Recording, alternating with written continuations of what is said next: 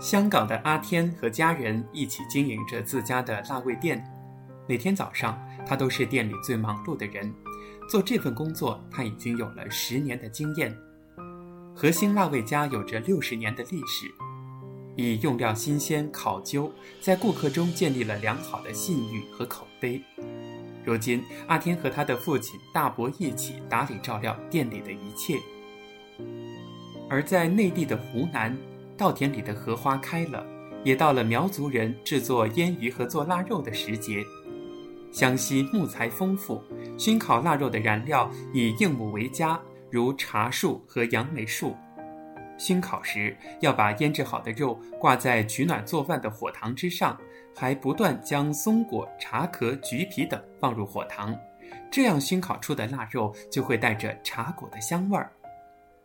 对淳朴的苗家人来说，腌鱼腊肉不仅仅是一种食物，而且是被保存在岁月之中的生活和记忆，永远也难以忘怀。在今天的黄山地区，农家后院里依然晾晒着火腿和咸肉，洋溢着一派田园气息。用腌咸肉制作的刀板香是一道待客的主菜，也是徽州菜的代表之一。在叶师傅看来。家乡的农家火腿才是世上最美味的火腿。当然，他也一定知道，在距古徽州不远的浙江金华也出产一种大名鼎鼎的火腿，它以肌红脂白、肉色鲜艳、香气浓郁、滋味鲜美而闻名于世。三阳南货店是上海老辈人个个都晓得的土特产商店，江浙地区的各式干货在这里都能买到。